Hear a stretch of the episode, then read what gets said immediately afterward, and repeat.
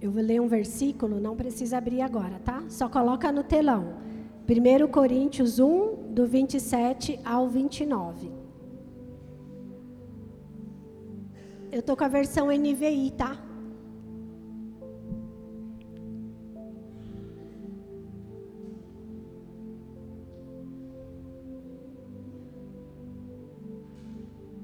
Eu vou ler aqui e vocês acompanham, tá?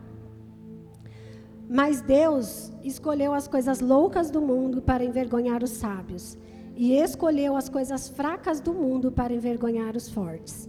Ele escolheu as coisas insignificantes do mundo, as desprezadas e as que nada são, para reduzir a nada as que são, para que ninguém se vanglorie diante dele. Amém? Quem crê nesse versículo? Glória a Deus. Então a gente pode continuar. Vocês creem nisso? Que Deus escolheu as coisas loucas, as coisas. Com Deus as coisas é tudo diferente, amém? Eu não estaria aqui em cima, por exemplo, se fosse aos olhos do mundo. Mas Deus assim quis, amém? Eu era só irmã da célula. E Deus falou assim: vem. E aqui estou. Eu vou ler Provérbios também, não precisa abrir, tá?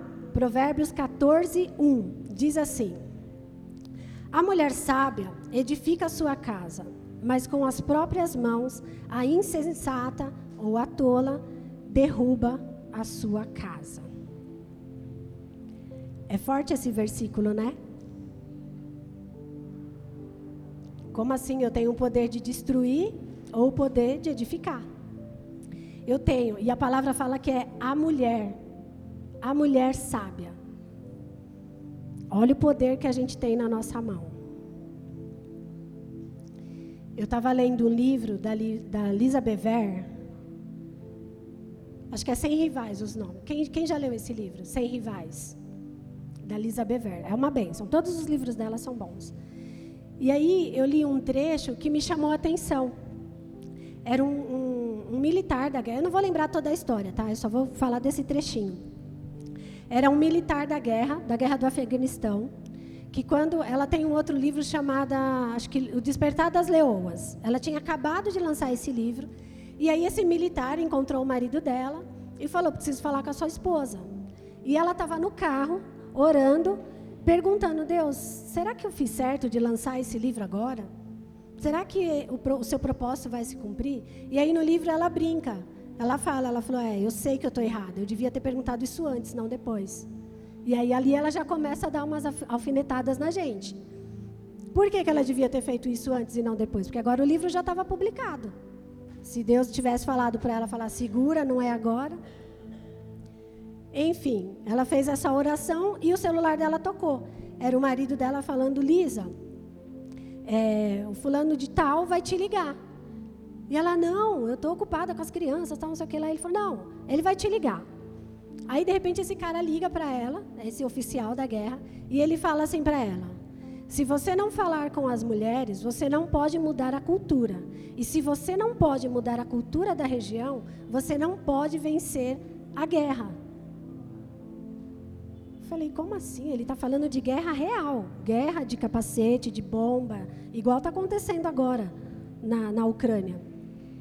Ele estava falando real aqui. Era, uma, era a guerra que tinha no Afeganistão. Eu nem sei se essa guerra já acabou ou se ainda continua, porque tem guerras que caem no esquecimento da mídia, mas continua o pau quebrando lá, né? E aí eu, eu parei nisso. Eu falei, como assim, gente? Como que uma mulher, como que as mulheres têm o poder de parar uma guerra? E eu fiquei nesse, né, nessa indignação comigo mesma. E aí eu lembrei de Provérbios. Eu falei, se a mulher tem o poder de destruir, ela também tem o poder de edificar. Eu falei, olha, super poderosa, só que não.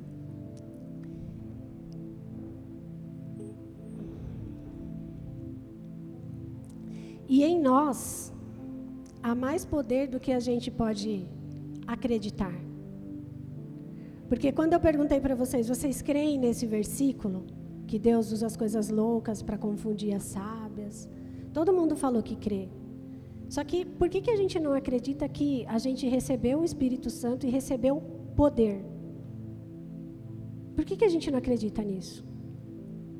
Por que, que é mais fácil acreditar na mentira de Satanás quando ele vem soprar assim no seu ouvido? Você é fraca. Você não consegue amar seu marido. Você não consegue amar seu filho. Por que, que é mais fácil a gente abraçar essas mentiras de Satanás? E a palavra fala: você tem poder, eu te dei poder. Quando Jesus vai, ele fala: eu derramarei poder. Não é poder para a gente sair voando, é poder para a gente enfrentar o mal. Amém? O problema muitas vezes é que a gente acaba usando esse poder de forma errada, ou a gente nem conhece ele. E aí eu estou conversando tudo isso com vocês porque eu quero mostrar que a sabedoria que vem do Senhor e a nossa entrega diária pode mudar o rumo das nossas vidas, pode mudar o rumo das pessoas que nos cercam. Amém? Quem aqui já ouviu falar de Abigail? Olha, glória a Deus. Mas é uma pessoa pouco falada na, nos cultos, né? A gente não ouve muito falar de Abigail. Para quem não sabe, Abigail era esposa de Nabal. E Nabal, ele aparece lá em 1 Samuel, quando Saul está fugindo e tal. A história dela acontece ali. E é um, é um capítulo que fala, não mais. Só que é um capítulo que você fala, Deus, já chega. Deus ele dá aos, aos, poucos, senão a gente não aguenta, né? Daí ele já muda, que daí Davi foi vencer não sei quem, mudou de assunto. E a gente vai falar de Abigail hoje. E aí sim, agora eu quero que todo mundo abra. 1 Samuel 25, a gente vai ler do 2 ao 42. É muita coisa para ler. Eu pensei em resumir, mas eu acho que se eu resumir aqui eu vou pular algumas partes, então eu vou tentar ler um pouco mais rápido. Você vai acompanhando daí e vai prestando atenção, amém? Então aqui qual é o cenário? Saul estava perseguindo Davi, porque ele tinha sido ungido rei, estava, sei lá, se ele estava com dor de cotovelo, com inveja, ele estava perseguindo Davi e Davi fugindo dele. Samuel tinha morrido. E aí, nessas muitas guerras que Davi enfrentava, porque Davi não, não lutava só pelo povo dele. Ele tinha lá os valentes dele e tinha chegava numa cidade que acolhia ele. E aí estava rolando uma, uma guerra, o que, que ele fazia? Ele ia lá defender a pessoa que acolheu ele. E nesse meio, meio tempo aí, ele ajudou os guerreiros de Nabal que é o, o moço que a gente vai ler aqui. E aí é onde a gente chega na história. Eu vou ler, tá? Certo homem de Maom, que tinha seus bens na cidade de Carmelo, era muito rico, possuía mil cabras e três mil ovelhas, as quais estavam sendo tosquiadas em Carmelo. Seu nome era Nabal, e o nome da sua esposa era Abigail, mulher inteligente e bonita. Mas seu marido, descendente de Caleb, era rude e mau. No deserto, Davi ficou sabendo que Nabal estava tosqueando as ovelhas. Por isso, enviou dez rapazes e lhe disse: Levem minha mensagem a Nabal em Carmelo e o cumprimentem em, seu, em meu nome. Digam-lhes: longa vida para o Senhor, muita paz para o Senhor e sua família, e muita prosperidade para tudo que é teu. Sei que está tosqueando tuas ovelhas. Quando os teus pastores estavam conosco, nós não os maltratamos. E durante todo o tempo em que estivermos no Carmelo, não se, não se perdeu nada que fosse deles. Pergunte a eles e eles lhe dirão. Por isso, seja favorável, pois estamos vindo em época de festa. Por favor, dá a nós, teus servos, e a teu filho Davi o que puderes. Os rapazes foram e deram a Nabal essa mensagem em nome de Davi. E ficaram esperando, e ficaram esperando. Nabal respondeu então aos servos de Davi: Quem é Davi? Quem é esse filho de Jessé? Hoje em dia muitos servos estão fugindo de, de seus senhores. Por que deveria eu pegar meu pão, minha água, minha carne do gado, que abati para os meus tosquiadores, e dá-los a homens que vêm, não se sabe de onde? Então os mensageiros de Davi voltaram e ao chegar, relataram a ele cada uma dessas palavras. Davi ordenou aos seus homens: ponham suas espadas na cintura. Assim, assim eles fizeram e também Davi. cerca de 400 homens acompanhavam Davi, enquanto 200 permaneciam com a bagagem. Um dos servos disse a Abigail, mulher de Nabal: Do deserto, Davi enviou mensageiros para saudar o nosso Senhor, mas ele os insultou. No entanto, aqueles homens foram muito bons para conosco, não nos maltrataram e durante todo o tempo em que estiveram com eles nos campos, nada perdemos. Dia e noite eles eram como um muro ao nosso redor, durante todo o tempo em que estivermos com eles, cuidando de nossas ovelhas. 17. Agora, leve isso em consideração e veja o que a senhora pode fazer, pois a destruição paira sobre o nosso Senhor e sobre toda a sua família. Ele é um homem tão mau que ninguém consegue conversar com ele. Imediatamente, Abigail pegou duzentos pães, duas vasilhas de couro cheias de vinho, cinco ovelhas preparadas, cinco medidas de grão torrado, cem bolos de uva passas e duzentos bolos de figos prensados e os carregou em jumentos. E disse aos seus servos: Vocês vão na frente, eu os seguirei. Ela, porém, nada disse a Nabal, seu marido. Enquanto ela ia montada num jumento, encoberta pela montanha, Davi e seus soldados estavam des descendo em sua direção. E ela os encontrou. Davi tinha dito: De nada adiantou proteger os bens daquele homem no deserto, para que nada se perdesse ele me pagou o bem com o mal. Que Deus castigue a Davi e faça com muita severidade, caso até de manhã eu deixe vivo um só do sexo masculino de todos os que pertencem a Nabal. Quando Abigail viu Davi, desceu depressa do jumento e prostrou-se perante a Davi, rosto em terra. Ela caiu a seus pés e disse: Meu senhor, a culpa é toda minha. Por favor, deixa a tua serva lhe falar. Ouve o que ela tem a dizer. Meu senhor, não des atenção àquele homem mau, Nabal. Ele é insensato, conforme o seu, nome significa, e a insas, insensatez o acompanha. Contudo, eu, tua serva, não vi os prazeres, os rapazes que meu senhor enviou. Agora, meu senhor, juro pelo nome do Senhor e por toda a vida que foi o Senhor quem impediu de derramar sangue e de vingar-se com tuas próprias mãos. Que teus inimigos e todos os que pertencem a fazer-te mal sejam castigados como Nabal. E que, e que este presente que essa tua serva trouxe ao Senhor seja dado aos homens que o seguem. Esqueça, eu te suplico, a ofensa da tua serva, pois o Senhor certamente fará Ui, calma aí que eu me perdi. O Senhor certamente fará o reino duradouro para ti, que travas os combates do Senhor. Em toda a tua vida, nenhuma culpa se enche em ti, se acha em ti. Mesmo que alguém te persiga para tirar-te a vida, a vida do meu Senhor estará firmemente segura com as dos que são protegidos pelo Senhor teu Deus. Mas a vida dos teus inimigos será atirada para longe, como um como por uma atiradeira. Estamos terminando, aguenta aí. Quando o Senhor tiver feito o meu Senhor todo o bem que prometeu e tiver nomeado líder sobre Israel, meu Senhor não terá o coração o peso de ter derramado sangue desnecessariamente, nem ter feito justiça com as próprias mãos. E quando o Senhor tiver abençoado a ti, lembra-te de a tua serva. Davi disse a Abigail: Bendito seja o Senhor, o Deus de Israel, que hoje a enviou a meu encontro. Seja você abençoada pelo seu bom senso e por ativar aquele, evitar que eu hoje derrame o sangue com minhas próprias mãos. De outro modo, juro pelo nome do Senhor, o Deus de Israel, que, que evitou que eu fizesse mal. Se você não tivesse vindo depressa encontrar-me, nenhum só do sexo masculino pertencente a Nabal teria sido deixado vivo ao romper do dia. Então Davi aceitou o que ela havia lhe trazido e disse: Vá para a sua casa em paz. Ouvi o que você disse e atenderei o seu pedido.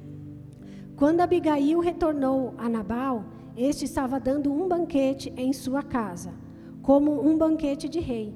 Ele estava alegre e bastante bêbado. Ele nada lhe falou ela nada lhe falou até o amanhecer. De manhã, quando Nabal estava sóbrio, sua mulher lhe contou todas essas coisas. Ele sofreu um ataque e ficou paralisado como uma pedra. Cerca de dez dias depois, o Senhor feriu Nabal e ele morreu. Quando Davi soube que Nabal estava morto, disse: Bendito seja o Senhor que defendeu a minha causa contra Nabal, por ter me tratado com desprezo. O Senhor impediu o servo de praticar o mal e fez com que a maldade de Nabal caísse sobre sua própria cabeça. Então Davi enviou uma mensagem a Abigail pedindo-lhe que se tornasse sua mulher. Seus servos foram ao Carmelo e disseram a Abigail: Davi nos enviou a você para levá-la e tornar-se mulher dele. Ela se levantou, depois inclinou-se rosto em terra e disse: Aqui está sua serva, pronta para servi-los e lavar os pés dos servos do meu senhor. Abigail logo montou no jumento e, acompanhada por cinco servas, foi com o mensageiro de Davi e tornou sua mulher.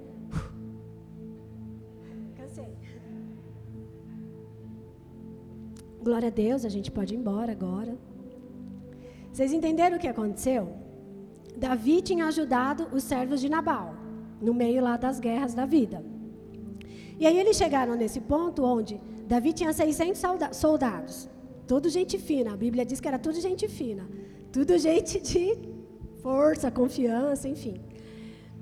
E aí ele estava lá e ele estava com fome. Tinham 600 pessoas para ele dar de comer. Como que faz? E aí ele falou: vou mandar 10 caras meus lá para Nabal. Nabal não vai se recusar. Ele está Nessa época ele estava nas festas tosquiando. Eu fui pesquisar o que, que era, porque para mim tosquiar era só levar as ovelhas para o pasto, né? E a Bíblia fala que não, que é uma época de festa. É uma época que eles estavam tosquiando, era como se Nabal estivesse festejando com os homens dele. E sim, também estava trabalhando. Então o que, que Davi pensou? Ele não vai me negar um prato de comida. Ele está numa festa, num banquete, ele não vai me negar. E aí o abençoado do Nabal faz o quê? Quem que é Davi na fila do pão? Quem que é esse aí? É filho de quem mesmo? Hã? Deu nem, deu nem ligança porque os caras dele, os caras de Davi falaram. Estou traduzindo na minha versão, amém, gente? Não se escandalizem. E aí Davi ficou furioso. Davi falou: Quem que é esse cara? Tá me tirando? Eu vou pegar ele. Davi tinha pedido 10 para ir pegar comida. Voltou e falou: Levanta os 400 e vamos lá arrebentar todo mundo. Acabou a brincadeira. Ele não quis dar comida, a gente vai tomar força. E aí, gente, o que, que acontece? Aparece a Abigail no rolê. O servo estava lá, ouvindo a história, correu, falou: Abigail, você não está ligado o que vai acontecer. Seu marido, insensato, bruto, cabeçudo, em vez de dar um prato de comida para os caras que ajudou a gente, falou que não, falou que nem sabe quem que é. A Bíblia não fala, mas acredito eu que Abigail, sendo muito sábia, já sabia quem era Davi. Então ela pensou, mano, Nabal não tem noção. Ele não sabe para quem que ele negou um prato de comida. E aí Abigail só ouviu.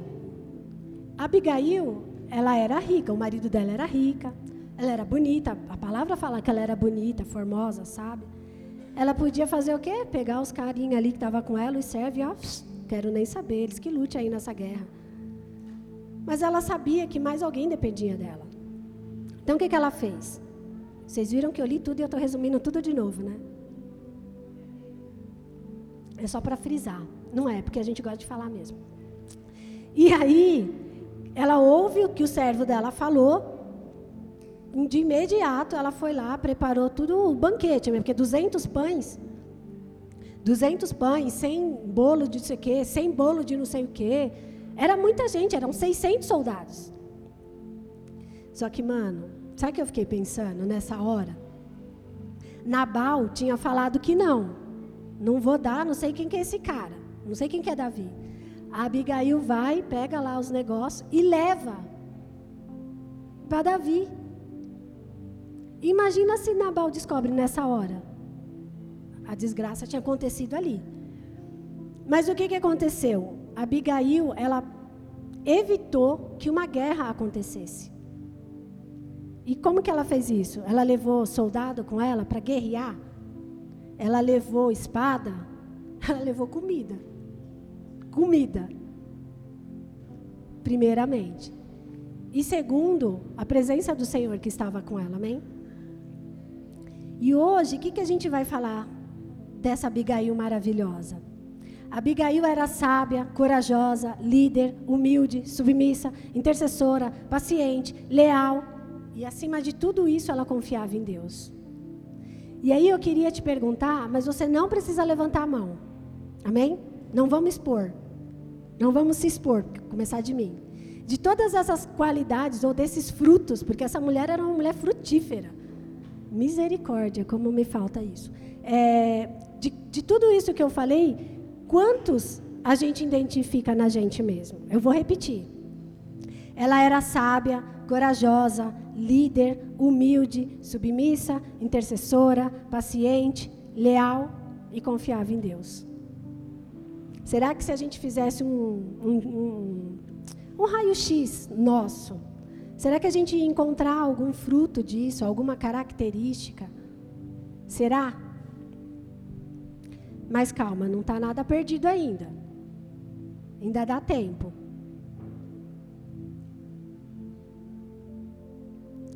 Agora eu vou passar por algumas qualidades de Abigail. A sabedoria de Abigail. Que o Senhor derrame sobre as nossas vidas hoje. Pelo menos um cheiro dessa sabedoria. Porque acho que a gente está muito longe disso, amém? Não adianta bater o pé e falar, ah, você não me conhece. Se o Senhor mandou dizer, é porque a gente carece dessa sabedoria, amém? Não se sinta ofendida, não saia daqui ofendida. Ai, a pastora falou que eu sou, eu não tenho paciência, que eu não sou leal, que eu não sou humilde. Só se lembre de uma coisa, antes de eu falar para vocês, eu ouvi, tá? Eu recebi aqui. E eu fiquei tipo, Deus, mas sou mó sábia. Sou mó humilde. Bem longe de tudo isso. Amém? Então Abigail, ouvindo o relato do servo, percebeu a gravidade da situação. E percebeu que o seu povo estava correndo perigo. Ela poderia desprezar toda aquela informação, dar de ombros e seguir a vida dela. Mas o que, que ela fez? Ela foi correndo ao encontro de um possível assassinato. Assassino, na verdade, né? Porque Davi tinha prometido matar todo mundo. Então ela foi encontro a quem? De encontro a quem? Alguém que tinha jurado ela, o povo dela, porque ela era esposa de Nabal. E Davi falou o quê? Vou matar todo mundo, não vai ficar ninguém. Tudo bem que na palavra a gente fala que ele fala do sexo masculino. Mas você garante que Davi não ia falar, mano, essa daqui é a mulher dele? Vou cortar ela também. Ela foi ao encontro dele. Cheio de quê? De raiva, de espada? Não, ela levou os despojos, ela levou aquilo que Davi queria. Porque Davi não queria guerra, Davi queria comer. Ela chegou com a comida. Ela podia fazer o quê? Esse maluco está me tirando. Eu vou lá com os meus servos, vou quebrar ele e os 600 dele. Ela podia fazer isso, porque imagino eu que eles também tinham muitos servos. Ela tinha toda essa autoridade, porque o marido dela estava para um lado e ela para o outro. Ela podia ter feito isso, mas não. Ela falou: ah, é comida que ele quer? Peraí. E não foi que ela levou um bolo, ela levou cem. Cem bolo de um, cem bolo de outro, duzentos pães, figo, não sei o que lá, vinho, água. O que mais você quer? Ela levou um banquete para ele.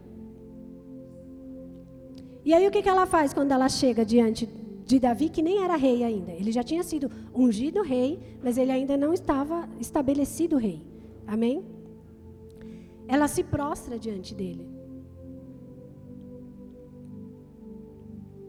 Ela se humilha. Ela assume a culpa. O que, que aquela mulher tinha feito? Ela falou que caia sobre mim a culpa. Eu assumo.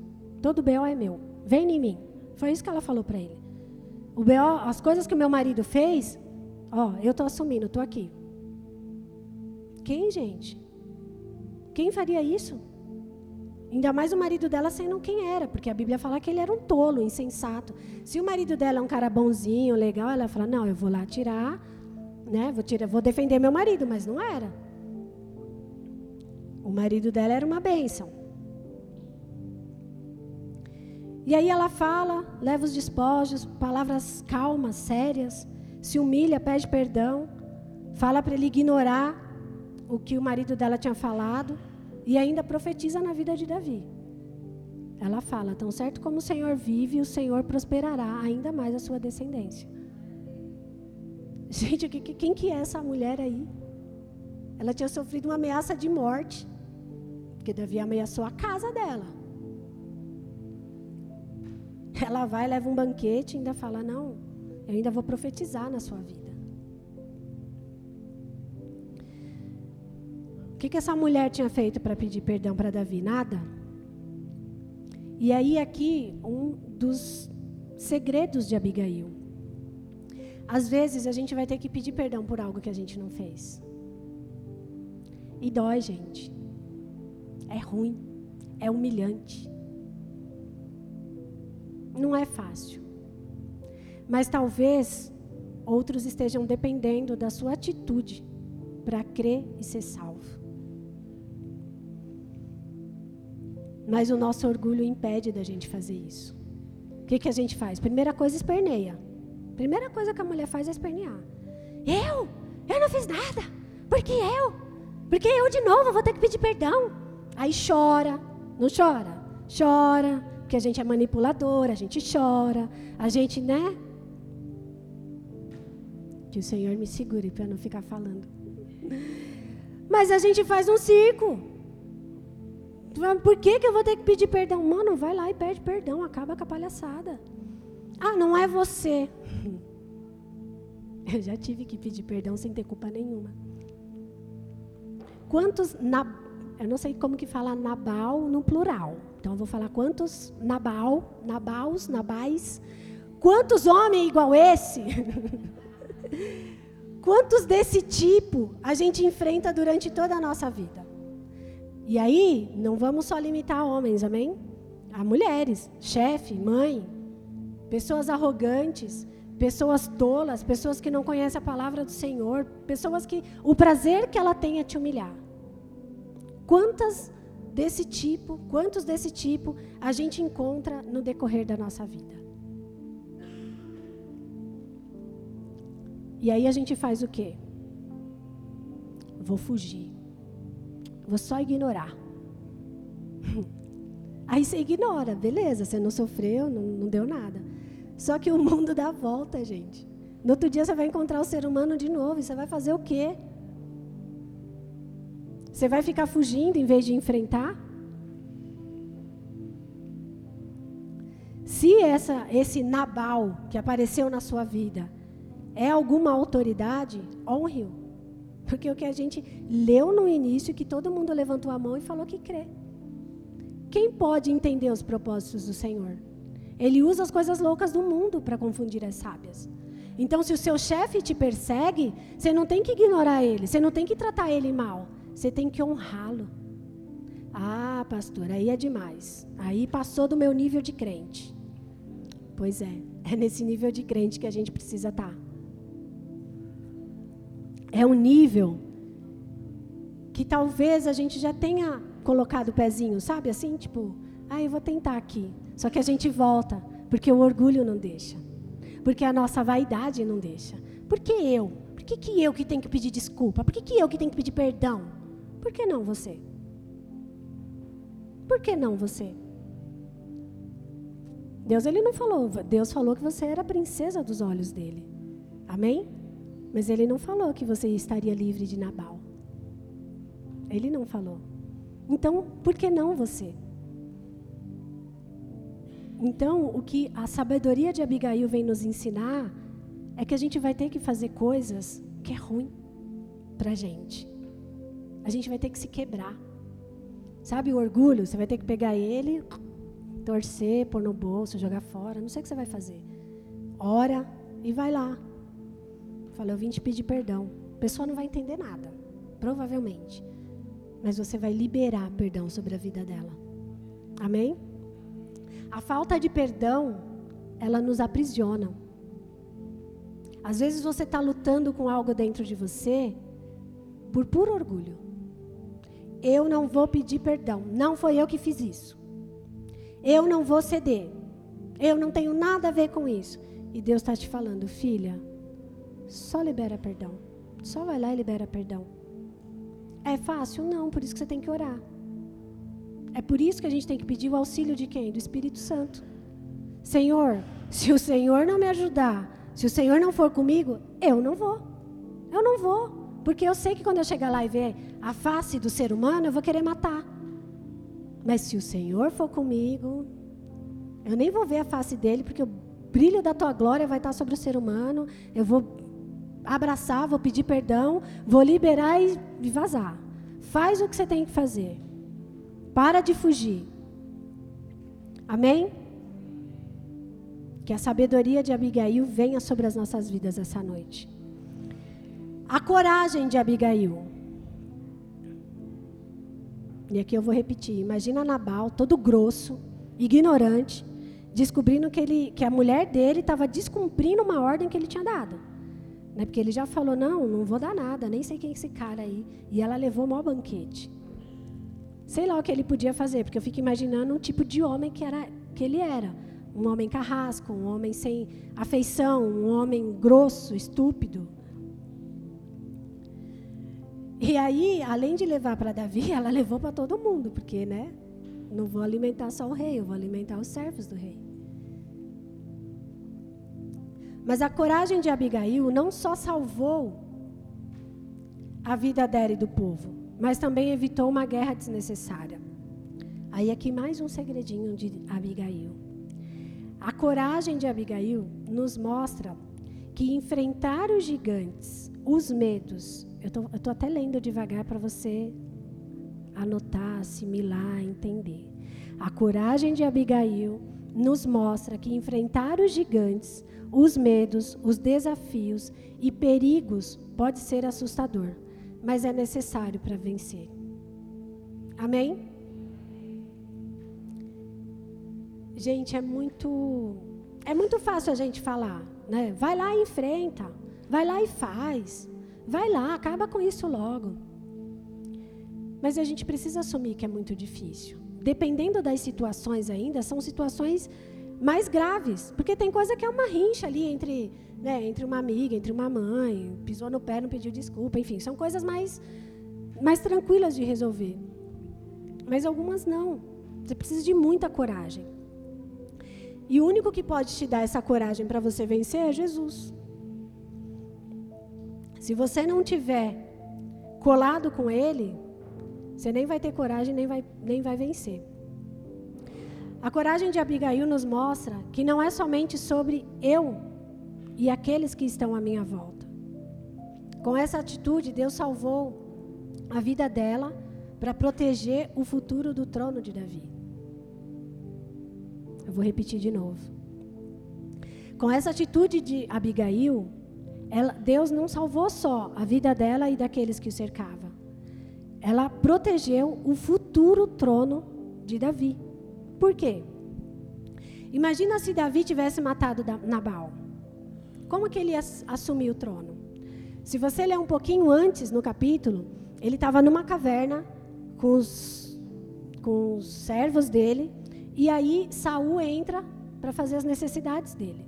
E aí os servos, ah, chegou a nossa hora, vai lá, Davi, acaba com ele. E Davi vai. Só que no trajeto que Davi vai, eu creio não tinha Espírito Santo nessa época ainda, né? Creio que Deus falou com ele. Falou: Você vai tocar no meu ungido? Davi faz o quê? Pega um pedaço da capa, corta e vai embora. E aí, quando Saul sai da caverna, Davi vem e fala: Rei, hey, eu tive a oportunidade de te matar. Mas eu não sou assim. Aí ele mostra o pedaço de pano. Então ele tinha acabado de sair de um episódio desse. Ele não cometeu, ele não matou Saul. E aí, de repente, ele ia matar Nabal. Como será que ia ser o trono? Será que ele ia chegar no trono? Porque daí ele ia ter as mãos dele manchadas de sangue. Então ela evitou uma tragédia, não só a guerra, mas o futuro trono. Como que ia ser a história de Davi? Eu fico me perguntando, quando eu fico lendo a Bíblia, os finais, os possíveis finais. E se isso não tivesse acontecido, como seria? Se Davi tivesse matado Nabal, e aí matado o povo, será que ele teria assumido o trono? Será que ele teria sido tudo que foi? A gente nunca vai saber disso, né, gente? São só questionamentos. Outra qualidade de Abigail, a liderança de Abigail. Quando Abigail percebeu que o marido havia feito, entendeu que era hora de agir, de tomar as rédeas da situação. Mesmo sabendo que não que poderia morrer diante de Davi, mesmo sabendo que Davi poderia ignorá-la, se posicionou, preparou uma oferta para Davi, se humilhou e se dirigiu a palavra a ele. Aí aqui uma coisa importante, porque quando a gente fala de liderança, e aí tem um conflito do homem com a mulher, né? Uma coisa que eu queria falar, que eu não sei se eu já falei, mas uma coisa que depois mais para frente eu vou falar disso de novo, daí vocês ouvem de novo e, e aplaude a Jesus, amém? Mas eu, Deus já me lembrou disso e eu já quero falar. Quando eu cheguei na igreja, eu era a menina rebeldezinha, né? Porque eu trabalhava, eu tinha meu dinheiro. Por que, que meu marido queria dar o pitaco dele nas minhas coisas? Vai para o seu lado que eu vou para o meu. Não tem essa. Você trabalha, você compra suas coisas, eu trabalho, eu compro minhas coisas. Cabeça do mundo, eu tinha acabado de chegar na igreja. E aí eu fui conversar com a minha líder, ela falou assim: calma, que é assim mesmo. Aí eu fiquei, e eu ficava pensando: ela nem é casada, como que ela quer me dar conselho? Cabeça mundana, porque Deus usa qualquer um, amém? Deus usa até mula, quanto mais um líder. Ela, não, Gi, você viveu durante. Eu tinha 24 anos na época, novinha. Você viveu 24 anos ouvindo isso, que mulher não pode ser submissa, que mulher não pode obedecer, não pode ser capacho de homem. E era isso que eu ouvia da minha mãe. Minha mãe sempre falava isso. Não deixa homem te fazer de besta. Homem não tem que mandar em você. Então eu já já estava blindada. Não vem querer falar que ah, você não vai porque eu não quero. Quem é você? Oi? Não entendi. E eu quebrava o pau, porque meu marido já ele se converteu primeiro que eu. A gente foi para a igreja junto, mas ele se converteu primeiro que eu. Então eu tinha umas treta dentro de mim que eu não aceitava. Até um dia, que eu não lembro se foi culto de mulheres, eu não lembro. Eu sei que era a pastora Denise que estava falando. E eu ouvi ela falar sobre submissão. Óbvio que eu torci o nariz. Eu falei, lá vem ela com essa história. Eu aceito Jesus, mas submissão? Rasga esse daí da Bíblia, que eu não quero. Esse não. E aí, mas eu tinha que ficar, né? Eu estava com a minha líder, eu estava com todo mundo, eu não podia sair e ir embora. Eu falei, não, vou ficar, vou ouvir o que ela tem para dizer. E ela me fez uma, me fez não, ela fez uma explicação que eu falei, ah, caraca, que mágico isso. E eu queria que isso acontecesse a mesma coisa agora, mas eu sei que não vai acontecer, porque é no tempo de Deus, amém? O que, que ela explicou sobre a submissão? Submissão é estar debaixo de uma mesma missão, amém? Então, o seu marido, o seu cônjuge, ele tem uma missão e você está submissa a essa missão assim como ele está submisso. Então, seu marido está submisso a uma missão de Cristo e você está, está em submissão a essa missão do seu marido. Ficou confuso? Vocês têm a mesma missão. A submissão não é o seu marido te humilhar. Não é um homem chegar e mandar em você. Apesar de poder mandar, porque você é esposa dele. E ele esposo seu. Mas a submissão é isso. É você andar embaixo da mesma visão e da mesma missão, submissão, da mesma missão. Quando eu ouvi ela falando isso, eu falei, gente, por que, que ninguém me contou isso antes? Por que, que a minha mãe falava que a submissão era só eu abaixar a cabeça e falar, tá bom, vai fazer isso, tá bom, não faz isso, tá bom. Era isso que eu imaginava. Então, quando um, qualquer um, homem, qualquer um, viesse me pedir para fazer qualquer coisa, eu já torcia o nariz. Porque eu pensava o quê? Quer mandar em mim? Não vai mandar, não. Em mim você não manda. Mas foram coisas que colocaram na minha cabeça. Quando a verdade do evangelho entrou na minha cabeça, como faz o meu filho, ó. Mano, eu despertei para a vida. E aí, orgulhosa, eu não fui falar pro meu marido, né? Porque eu falei, aí ele vai querer sambar. E aí um dia a gente conversando, não sei o que lá, aí eu falei, não, porque eu entendi a questão da submissão, toda se achando. Ele, aí, por que, que aquele dia que eu falei tal coisa não rolou? O que você está falando? Porque leva um tempo, gente. Não é assim. Foi o que eu falei. Eu queria muito falar isso e que tivesse um despertar, mas não é. É um tempo, é um processo. Todo processo leva tempo. O que a gente precisa fazer é estar submisso à voz do Senhor e obedecer. Ah, mas não dá. Isso, isso daí que você está me pedindo não dá. A gente precisa quebrar esse orgulho. Amém? Orgulho não é do Senhor. Orgulho não vem de Deus. E aí, voltando aqui, Abigail ela não estava tentando roubar o lugar do marido dela quando ela assumiu essa liderança. Ela teve que tomar uma atitude. Ela não estava sendo rebelde. Ela teve discernimento, é o contrário de tudo isso. Ela não foi rebelde, ela não foi tomar lugar de ninguém. Ela teve discernimento que se ela não tomasse nenhuma atitude, já era todo mundo. A casa literalmente ia cair. Todo mundo ia ser ia ser sacrificado por uma atitude do marido dela. Tudo isso que eu falei agora eu coloquei aqui. O que acontece nas Filipinas, não aqui, não no Brasil, não no Bola de Neve, só lá nas Filipinas. As mulheres querem tomar a autoridade do marido, porque acham que são mais capazes que eles querem disputar o poder do lar. Acha que como o marido não assume o papel de sacerdote do lar, ela é responsável por isso e vai.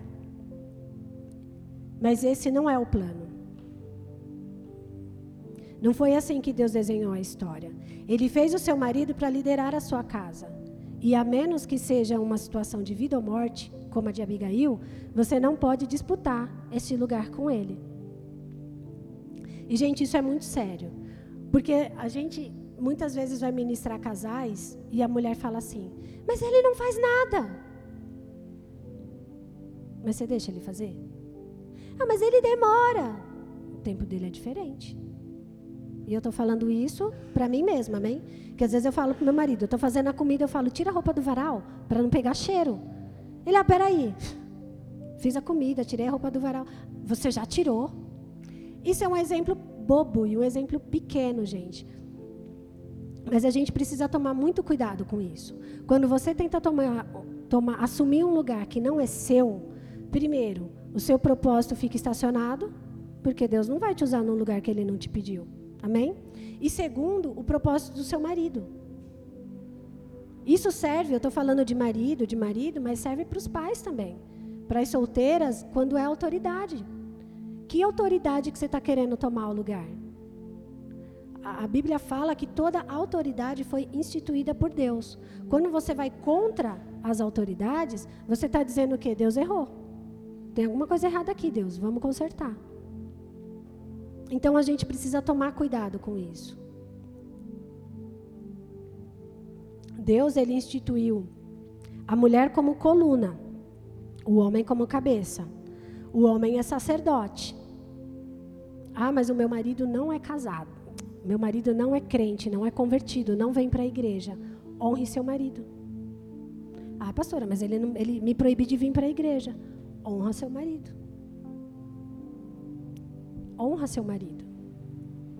A Bíblia não fala, quando ela fala de honra, para você honrar se ele for crente, se ele for cheio do fogo, cheio do Espírito Santo. Ela não fala isso. Ela fala honre. Mulheres, honre. Esposos, homens, honrem suas esposas. Ele ainda não entende o princípio da honra. E aí entra outro papel. O que, que você está fazendo por isso? Porque se a mulher ela é a coluna, é a coluna que sustenta a casa. A gente está sustentando a nossa casa? Aí a gente nem sustenta a casa e quer tomar o lugar do cabeça. Olha o bololô que já deu. Não dá. Então vamos orar, amém? para que o Senhor nos mostre se em algum momento da nossa caminhada de casado, de casada, a gente tem disputado esse lugar. Porque o, o Aelcio fala disso, né, às vezes. Ele fala, meu, tem mulher que quer esse lugar de, de cabeça, um lugar de, de, de sacerdote, mas a responsa do sacerdote é muito grande. Fala, mano, não quero essa posição. Não quero. Toda sua. Deus te deu, se vira com ele. Eu não quero, deixa eu aqui como coluna quietinha no meu canto, sustentando a casa. Eu não quero essa posição. Então, que o Senhor venha, se você se identificou nessa situação, que o Senhor abra os seus olhos, amém? Que esse papel é do homem, independente se ele é crente, se ele não, se ele não é crente. Um dia ele vai se converter, porque a palavra diz que eu e minha casa serviremos ao Senhor. Quanto tempo vai demorar? Não sei. Mas o, o seu papel é orar e interceder por ele, amém? Até que isso aconteça, até que ele descubra o sacerdócio e até que ele venha cumprir o papel dele no seu lar. Amém? A humildade e a submissão de Abigail. A gente vai continuar falando de submissão.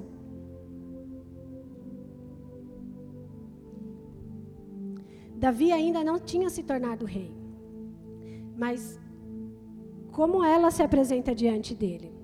Com o rosto em terra. Ela se ajoelha diante do rei, diante de Davi. A gente, eu imagino que ela já tinha ouvido falar da autoridade de Davi, das guerras que Davi já tinha ganho.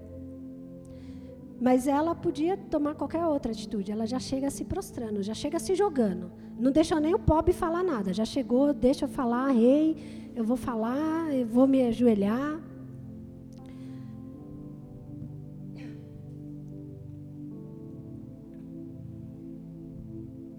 Ela podia ter se aproveitado da loucura do marido e ter fugido.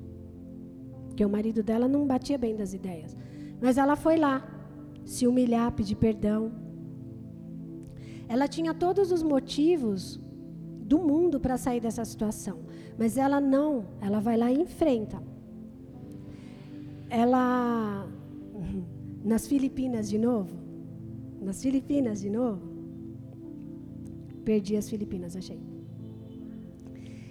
Quantas de nós, por muitos, por muito menos, não somos submissas aos nossos maridos, líderes, pais, professores? Quantas de nós vivemos uma falsa humildade? Humilhamos nossos maridos por erros que, a, que ainda cometem e julgamos, mas em nenhum momento intercedemos por eles. Sim, é mais fácil julgar do que dobrar os joelhos diante de, diante de Deus e orar. Sim, é mais fácil gritar, porque você se sentiu ofendida, do, do que pedir perdão. Enquanto isso, Satanás ele vai aplaudindo o crente.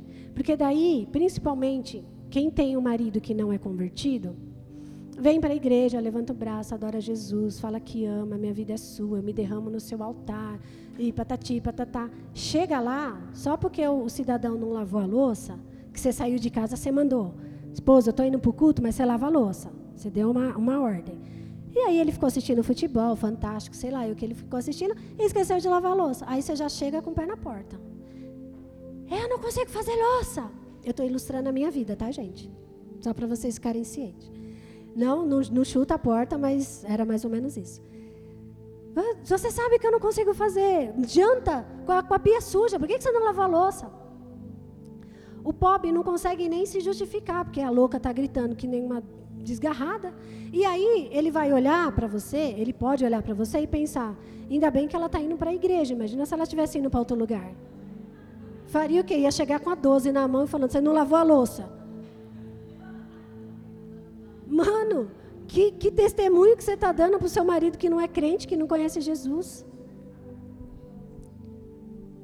A gente precisa ser uma carta viva de Jesus na vida daqueles que não o conhecem. É difícil? Muito. Porque às vezes você está com sangue nos olhos, você quer gritar, você quer falar, mas aí onde está, é aí onde entra a sabedoria. É aí onde você tem que engolir. Engole seco. Já ouviu aquela expressão engole seco? Engole seco. É em prol de algo maior. Não é a sua irritaçãozinha ali, a sua loucinha suja. É em prol de algo maior, é o seu casamento que está em jogo. Amém? A gente precisa ser crente, não é só na igreja. Eu sei que você é crente, você vem aqui, senta, lê a Bíblia, ora, eu vejo você orando, cantando. Mas e na sua casa? E na sua faculdade? E no seu trabalho? É lá, é no mundo, é lá fora que a gente precisa de fato ser crente. Porque aqui ser crente é fácil. É fácil ser crente aqui. Aqui tem uma atmosfera diferente. Aqui, quando eu falo a igreja, amém? Não aqui, o capão. a igreja é fácil, tem uma atmosfera, tem um louvor, aí todo mundo dança, todo mundo ama, Jesus é amor, tal. Mas e lá fora? E quando você vai dar sinal o busão e o busão passa direto? Qual é a primeira coisa que vem no seu coração? Você já quer xingar o cidadão, só porque ele não parou. Tá errado? Tá, mas e você, não tá? Você devia abençoar a vida dele, abençoado, que em nome de Jesus você pare para o próximo que precisar desse ônibus. Isso é um exemplo bobo, gente, mas são coisas do dia a dia, sabe? As coisas de rotina, as coisas rotineiras. É nessas coisas rotineiras que a gente se perde. É, é, é num, num, pensamento, tipo, esse infeliz não me parou, esse infeliz não parou para mim. Cara, você acabou de sair de um culto que a gente falou que você estava sendo cheio do Espírito Santo. Aí você vai ali fora, seu infeliz, vai queimar no fogo do inferno. Entende? Tipo, não, não faz sentido. Uma coisa não conversa com a outra. Então a gente precisa ser crente em todos os lugares. E o ser crente, gente, é adorar Jesus. É pensar, meu, o cara não parou para mim, Jesus está aqui do meu lado, Jesus ele não me deixa. Eu acabei de dizer para ele que a minha vida é dele, que tudo que eu tenho é dele. Aí porque uma atitude que eu dei um sinal, o rapaz não parou. Imagina Jesus olhando para a gente tipo, amada, amada, você estava no mesmo lugar que eu. Amém? Então vamos vigiar, gente, nas pequenas coisas. Agora a parte que eu mais me identifico com Abigail. A intercessão de Abigail. E Abigail, eu não, não sei quem estava aqui há uns cultos atrás, eu não lembro qual foi. A gente falou de Esther. E aí nesse trecho, Abigail me lembra muito a, a, a passagem de Esther, né? Esther, quando o tio dela foi lá e falou que Mordecai queria matar o povo judeu, o que, que ela fez? Ela se preparou tal e entrou na presença do rei. Ela falou: se eu morri, morri, mas eu vou tentar salvar meu povo. E aqui Abigail ela faz o mesmo. Óbvio que não era todo o povo, eram os servos dela, da casa dela, era uma quantidade menor, mas ela faz a mesma coisa. Ela vai diante do rei, ela se coloca na brecha do marido e clama por misericórdia. Ela fala: ignora o que o meu marido falou, ele é louco. Tem misericórdia de mim, eu assumo o B.O. Eu assumo o B.O. Ela está intercedendo. Ela sabia que a violência só ia fazer, gerar mais violência. Se Davi continuasse com aquela questão de matar, de fazer guerra, ia ter mais guerra. Ela procurou uma solução. Ela se colocou diante de Davi, entre Davi e a situação, e ela intercedeu. Por meio da intercessão, ela conseguiu evitar uma grande tragédia. E nós? Quantas guerras nós temos travado ou destravado por meio da oração? Uma coisa que, eu não sei quem estava aqui no culto de aniversário, que o Aelcio falou que eu fiquei chocada. Eu falei, como assim ele fala um negócio desse? Essa hora no culto? Ele falou assim: se Jesus entrasse aqui agora, olhasse para você e falasse, eu vou atender as suas orações, quantas pessoas seriam salvas? Aí eu fiquei tentando contar, tipo, minha mãe, meu pai, meu irmão. Aí eu parei, eu falei, Deus, misericórdia. Porque eu só tenho orado pelas minhas coisas. E aí, quando chega lá da intercessão, fala, ora por, por fulano, ora por ciclano, porque está doente, tal, não sei o que lá. Aí a gente ora. Mas assim, como assim? Quantas pessoas vão ser salvas? Eu fiquei chocada, eu falei, por que, que você faz isso? Por que você faz isso com a gente no culto de aniversário? É para dar uma segurada assim? Aí ele falou: vai lá falar com Deus. Deus mandou falar, eu falei. Eu falei: não, amém, eu precisava ouvir isso. Foi para mim o recado, eu entendi. Eu entendi. Mas aí, por que, que eu quis repetir? Porque doeu em mim só? Não, porque isso é uma verdade, gente. A gente cantou que ruge o leão e que a terra estremeça. Como que a terra vai estremecer com a presença do Senhor se a gente só ora por nós mesmos? Você só ora para o seu umbigo, para as suas coisas, para as suas necessidades. E os nossos irmãos, as nossas irmãs, tudo morrendo. Morrendo por falta de uma oração. Por uma oração.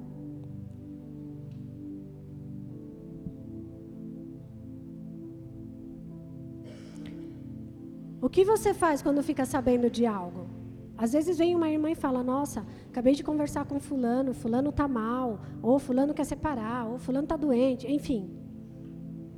O que, que você faz? Você vai colocar essa situação na presença do Senhor e interceder por isso, ou você corre para a primeira que aparecer e falar: Amiga, você não sabe. Amiga, você não sabe o que eu acabei de ouvir. Qual será que tem sido a nossa atitude? Vamos mudar essa situação? Vamos começar a fazer diferente?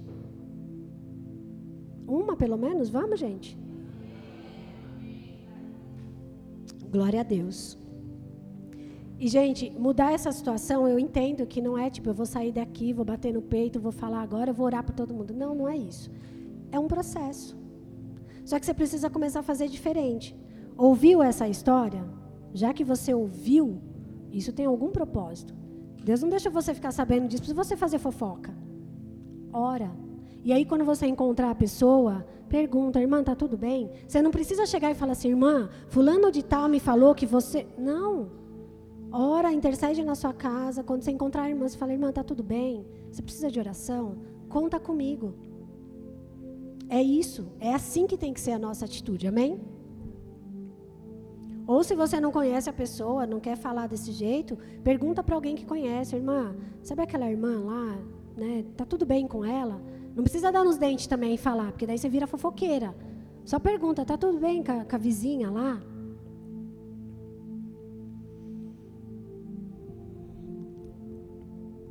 Qual a parte que Abigail tinha nessa possível guerra? Nenhuma. Mas ela intercedeu se levantou como intercessora, não só da sua casa, mas como do seu trabalho, do seu chefe, do seu ministério, dos seus líderes. Começa a mudar, que você vai ver, começar a ver a mudança. A Abigail não tinha nada com esse rolê. Ela podia, inclusive, deixar Davi matar o marido dela, porque ele era um alienado das ideias. Mas ela intercedeu. Ela falou: não, eu, eu preciso mudar essa situação vidas vão morrer. Ela não só não pensou só nela mesma, como ela pensou nos outros. Vamos mudar isso, amém? Vamos começar a clamar pelos nossos irmãos. Quando o, o, o Aelcio fala, coloca a mão no ombro do seu irmão e ora, ora de verdade, ora com fé.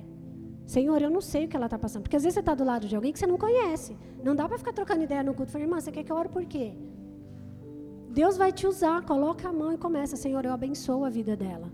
Eu abençoo o casamento. Eu abençoo os filhos. Eu abençoo as finanças. Senhor, que ela tenha um encontro contigo verdadeiro. Um encontro, Senhor, que venha mudar a vida dela. Profetiza sobre a vida dela. Ai, eu não sei orar é conversar com Deus. O que, que você deseja para a pessoa? Fala para Deus. Deus, eu desejo que ela seja próspera, que ela seja curada. É isso. É isso que a gente precisa fazer. Amém? Glória a Deus. Vocês estão tensas.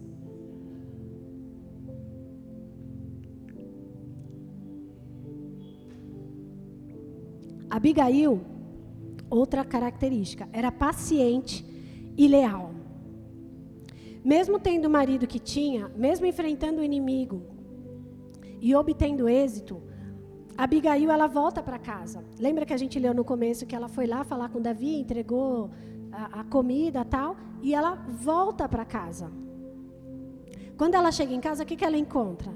Nabal dando uma festa. E o que? Bêbado. Cheio da, da cachaça na cabeça.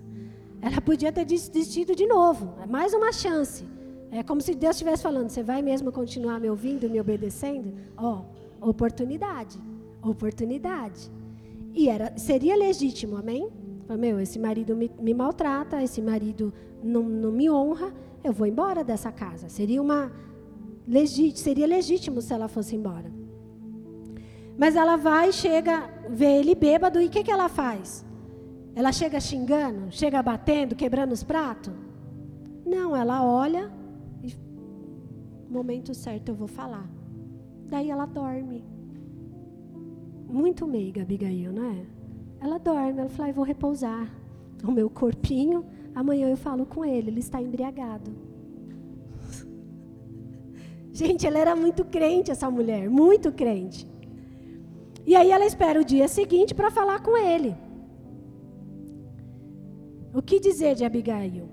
Ela foi leal também a Davi. Então ela foi leal ao marido, que nem merecia, mas ela foi. Ela entendeu, ela sabia quem ela era. A circunstância não mudava quem ela era. E isso a gente precisa entender também. Porque não é que os outros, ah, mas todo mundo faz isso. Quem é você? Você é todo mundo? Você não é todo mundo, você é filha de Deus. Você carrega com você o Espírito Santo. Então não é a situação que vai mudar quem eu sou. Pode doer, você pode chorar, mas isso não vai me mudar. Eu sou filha. Amém? E ela foi leal a Davi também, porque depois que o marido dela morreu, Davi chama ela para ser esposa e ela vai. Ela podia ter falado: Davi, você está doido? Sofri com um homem que, que me maltratava e agora, graças a Deus que ele morreu, você pede para casar comigo? Não quero, sai fora. Estou machucada, estou magoada, não quero. O que, que ela fala, gente, para os servos dele? Está aqui a tua serva, pronto para servir. Abigail não existe. Eu só creio que ela existe porque está na Bíblia. Senão eu não, não, não, eu não ia acreditar. Seja leal com quem te chamou. Para de causar por qualquer coisa. Hum, deixa de ser mimizenta. Eu escrevi assim mesmo, deixa de ser mimizenta. Não pode ouvir um não que já quer se rebelar. Ah, não. Assim não. Não pode ser confrontada que quer sair da igreja. Essa igreja acho que não é para mim. Foi eu que te chamei? Foi eu que te sustentei até aqui? Foi eu que te trouxe para cá? Não foi, então para de ser mimizenta. Vai chorar aos pés dele. Porque se você recebeu um não e se você foi confrontada, alguma coisa de errada tem. Amém? Então o que, que eu vou fazer? Ah, eu vou para outra igreja, que essa pastora só fala coisa ruim de mim. A gente é mal, tá? Só para vocês saberem. Eu vou para outra igreja porque esse pastor chega e fala que eu não oro por ninguém. É mentira? Não, é verdade. Só que aí você se sente dodói. Você fala, ah, não, eu vou para outra igreja, que a outra igreja ninguém me conhece, ninguém sabe quem eu sou. E quem te chamou? Faz o quê? Você põe na caixinha e fala, Deus, segura aí as pontas que eu vou procurar outro lugar para nós. O que, que é isso? Que, que é isso? Então seja leal a quem te chamou. Seja leal àquele que te trouxe até aqui. Amém? Ele te prometeu, ele é fiel para cumprir. Se você receber um não, Deus também fala não. Quem te disse que Deus só fala sim? Qual pai, amando o seu filho, só vai dizer sim? Não, ele vai falar não. E você tem que é, processar isso dentro de você. Vai doer? Vai. Ouvir não não é gostoso, gente. Eu não posso dizer aqui que, nossa, gente, como assim você ouviu não? Não, não é gostoso. Mas o que, que eu tenho que fazer?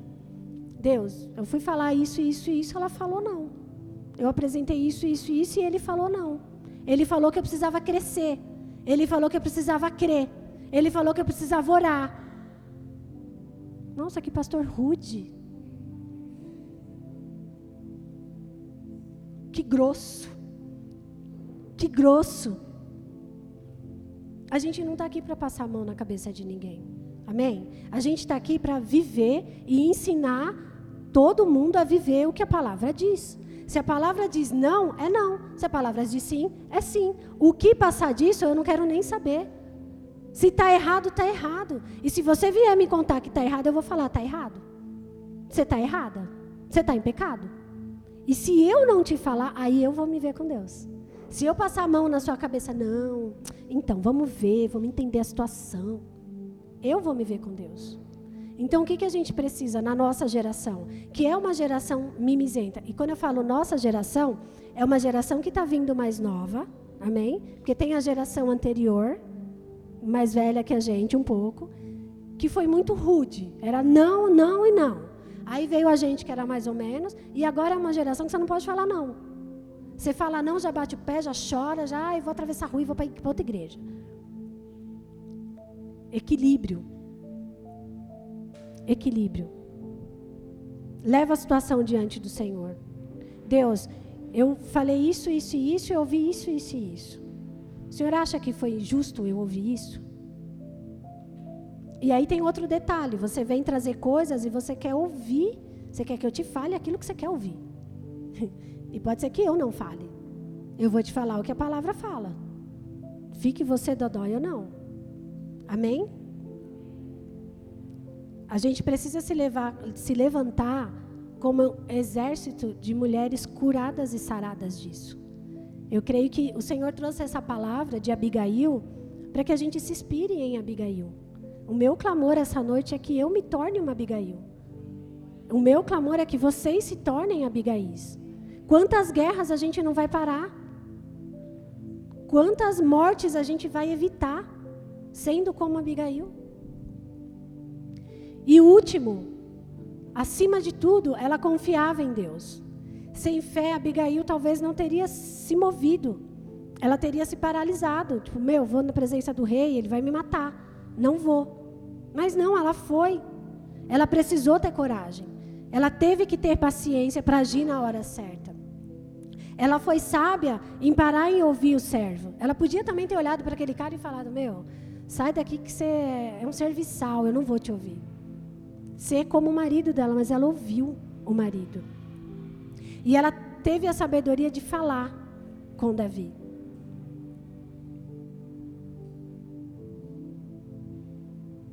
Ela conhecia o Senhor. E ela sabia que Ele era com ela. Amém? E quem é você nessa história? Você tem sido Nabal na vida de alguém? Será que é você que tem sido tola, grossa, insensata? Será que você tem humilhado? Você tem negado um prato de comida para alguém, como fez Nabal? Você está no papel de Davi? Ou você está no papel de Abigail? Quantas guerras nós temos perdido para nós mesmas? É tanta guerra na mente que a gente cansa. Quem tem cansado aqui de lutar na mente, na mente? E muitas pessoas ficam doentes. Por quê? Porque se entrega, fala: "Meu, eu não tenho mais força para lutar contra isso. Eu não consigo mais." Mas qual é o problema? Você está lutando com as suas forças.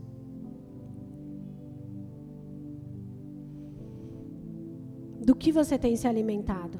O que tem enchido a sua mente?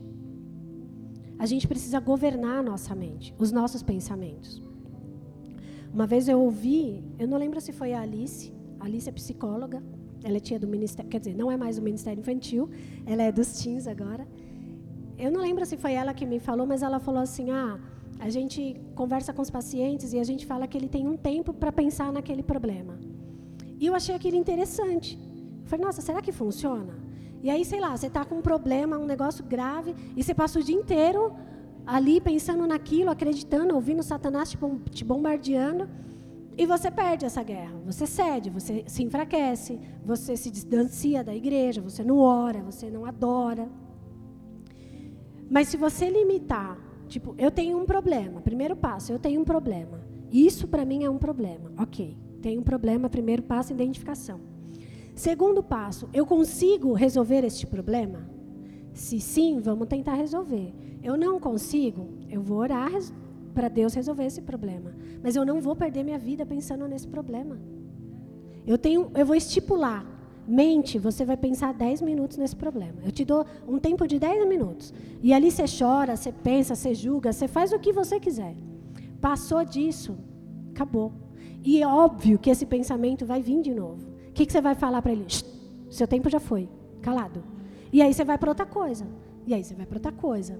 Só que se você ficar pulando de coisa em coisa, vai chegar uma hora que você não vai ter mais o que pular.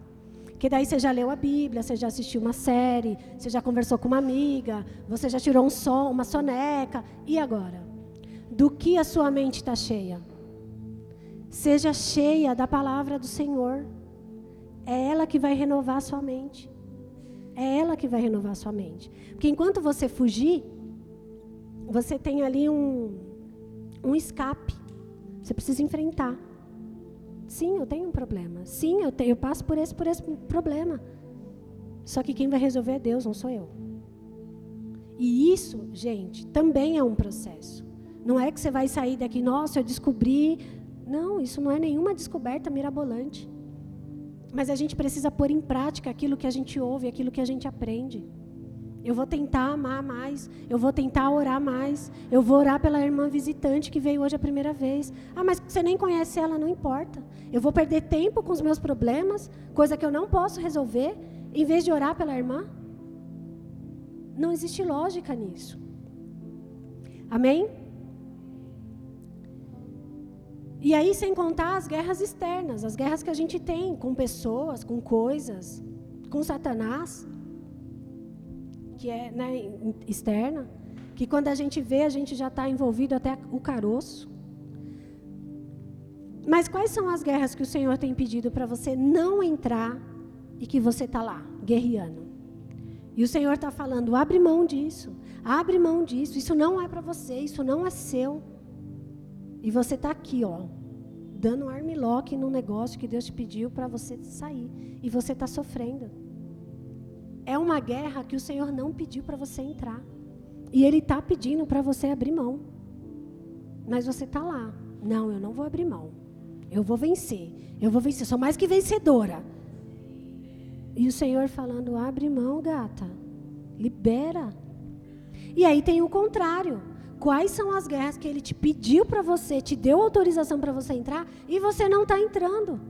Porque você está deslumbrado com as coisas que estão tá acontecendo ao seu redor. E o Senhor está falando: vai lá, mulher, intercede pelo seu marido. Vai lá, intercede pelo seu filho. Vai lá, ora por você. Clama a mim. Clama a mim que eu vou me manifestar. E você está. Acho que essa guerra. Deus não vai fazer guerra desse jeito. Ele está te chamando para essa guerra. Amém? Mas a gente só vai conseguir discernir isso se a gente estiver no altar do Senhor. É Ele quem vai dar essa sabedoria, esse discernimento para você entender. Essa guerra não é minha. O Senhor não me pediu para entrar. Essa guerra é minha e eu vou com dente, com, com fogo, com o que for. Amém? Glória a Deus. Muitas das nossas guerras, eu já estou terminando, tá, gente? Muitas das nossas guerras podem ser vencidas através da palavra do Senhor. Mas como a gente tem tratado a palavra do Senhor? A palavra do Senhor é tudo aquilo que a gente precisa, é alimento, é força, é o que vai nos levar a vencer guerras. Mas a gente tem ignorado a palavra do Senhor. Eu falei isso no culto passado e vou falar de novo. A gente tem se alimentado de rios. Sabe aqueles rios que vem um versículo bonitinho com uma música? Ou alguém pregando algo? Gente, isso é legal, eu gosto disso também, eu, eu compartilho, inclusive. Só que não pode ser só isso. Isso é um nível muito raso. Isso é um, imagina eu falar para você que eu sou sua melhor amiga e eu só falo oi com você. Eu não sei nada da sua vida. Oi. É o que a gente está fazendo com Jesus, com o Espírito Santo. Não, eu sou seu melhor amigo. Não, cantas, meu melhor e aí você vai lá, olha lá, ai que versículo legal. Chega de ser assim, amém? Você precisa saber quem você é e o que a palavra diz a seu respeito. Depois de tudo isso, você precisa crer. Crer que você tem poder. Mas não é porque você é poderosa. Você tem poder porque o Espírito Santo que habita em você te dá esse poder. Te dá esse poder para você orar, te dá poder para você ter sabedoria, te dá poder para ter coragem. Amém? Hoje, eu vim te dizer, eu disse tudo isso. Se você não entendeu nada, se você não absorveu nada, guarda isso. O seu passado não te define. Não importa quem você é, quem você foi, o que você vai. Não importa, o seu passado não te define.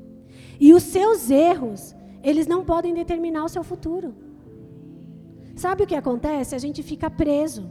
Ai, mas lá no passado eu fiz tanta coisa ruim. Aí ontem você não sabe o que eu fiz. É passado. O que o Senhor diz é daqui para frente. Só que você precisa querer. Não adianta você anotar essa palavra, não adianta você postar na rede social e não viver. Você precisa viver isso. O Senhor, Ele te resgatou. O sangue dele foi derramado por mim e por você. Por isso nós somos livres, livres dos nossos pecados. Amém? Vocês creem nisso? Vocês creem no sangue do Senhor naquela cruz? Glória a Deus. Glória a Deus.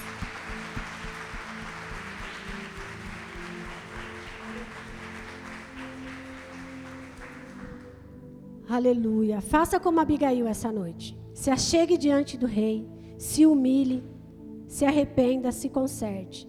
Ele está esperando para te perdoar, para fazer aquilo que homem nenhum consegue fazer.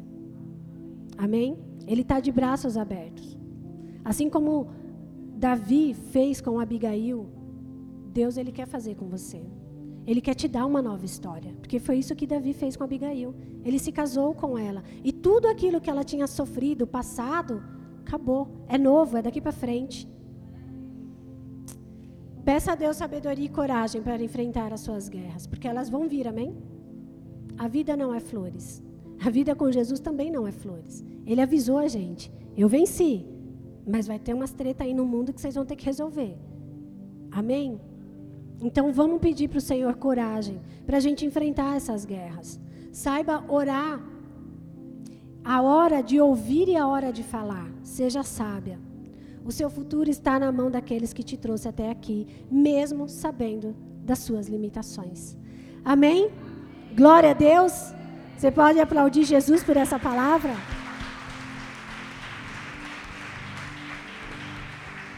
Glória a Deus.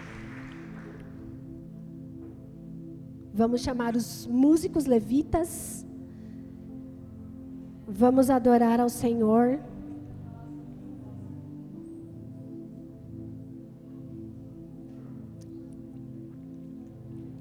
A minha, a minha oração essa noite é que você rumine essa palavra. Para que, porque de repente você está aqui e você fala assim: ah, mas isso não é para mim, eu não sou assim. Se o Senhor te trouxe até aqui, Ele queria que você ouvisse algo. Senhor, o que, que de tudo isso que eu ouvi, o que, que eu preciso aplicar na minha vida? O que, que eu preciso mudar? O que, que eu preciso pedir? Me mostra, Senhor. Porque eu quero ser como Abigail. Amém? Glória a Deus. Vamos desligar as luzes, vamos adorar mais um pouquinho.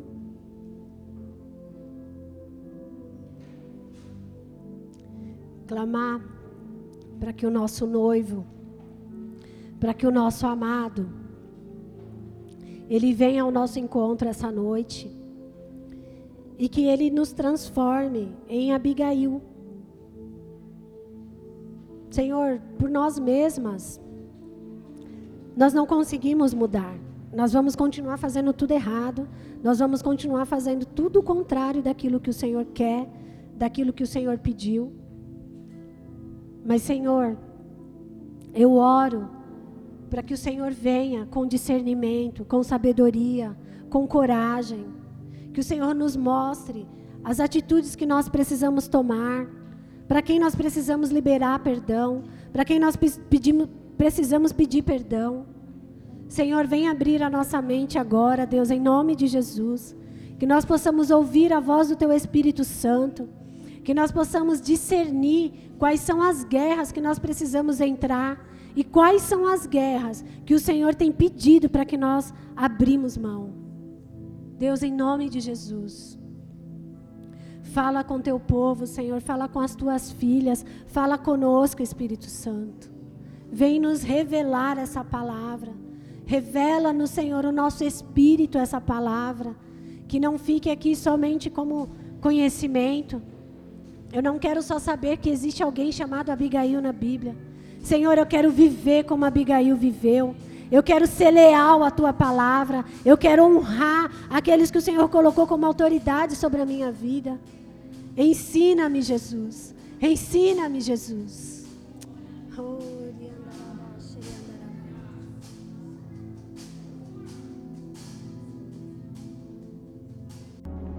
Nós somos a Igreja Bola de Neve Capão Redondo.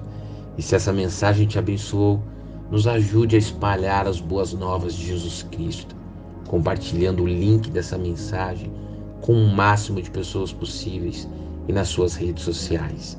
Também te convidamos para os nossos cultos presenciais, que acontecem aos domingos às 19 horas e às quintas-feiras às 20 horas. Esperamos por você. Que Deus o abençoe.